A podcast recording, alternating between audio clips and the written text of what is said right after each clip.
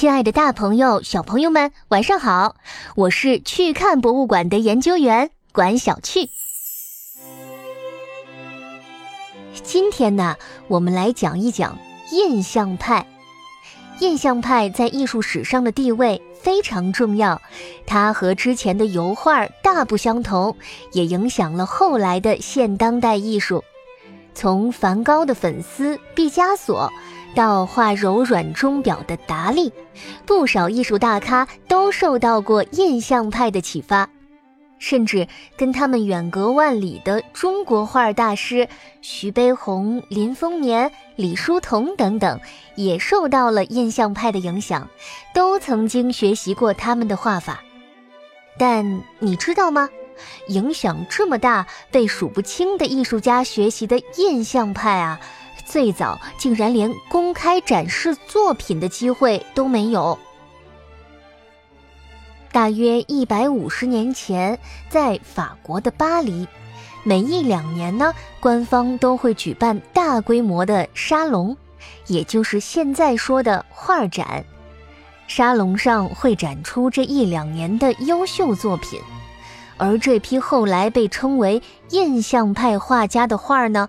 却一次次的被这个沙龙的组织者拒绝，没有展示的机会，大家根本看不到这些作品，这还怎么让其他人喜欢呢？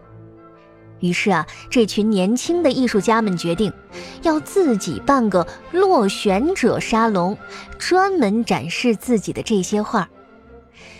沙龙倒是办起来了，不过来参观的人士大都不太喜欢展出的画。他们甚至说，这种画法可真轻松，连随便糊在墙上的墙纸都要比这些画完成的更好。哎，怎么这么说呢？原来呀，之前的画家非常强调人物静物的真实性，他们觉得应该照着自然的本来面貌，准确地画出他们的样子。但新来的这批画家可不这么想。他们虽然也强调真实，但说的却是色彩的真实。他们并不会仔细勾勒出画面中每样东西的形状。比如说，沙龙的参展人之一莫奈展出的《日出印象》就是这样。这幅画里，除了圆圆的太阳之外，其他无论是船只还是建筑、吊车。甚至包括水面，都失去了自己的边界轮廓。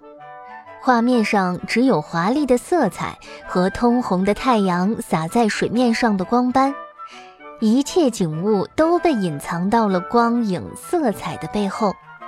于是呢，一位艺术评论家就嘲笑他们说：“哎，这好像算不上是画，只是个印象而已。”我们就把这些不入流的画家们称为印象派吧。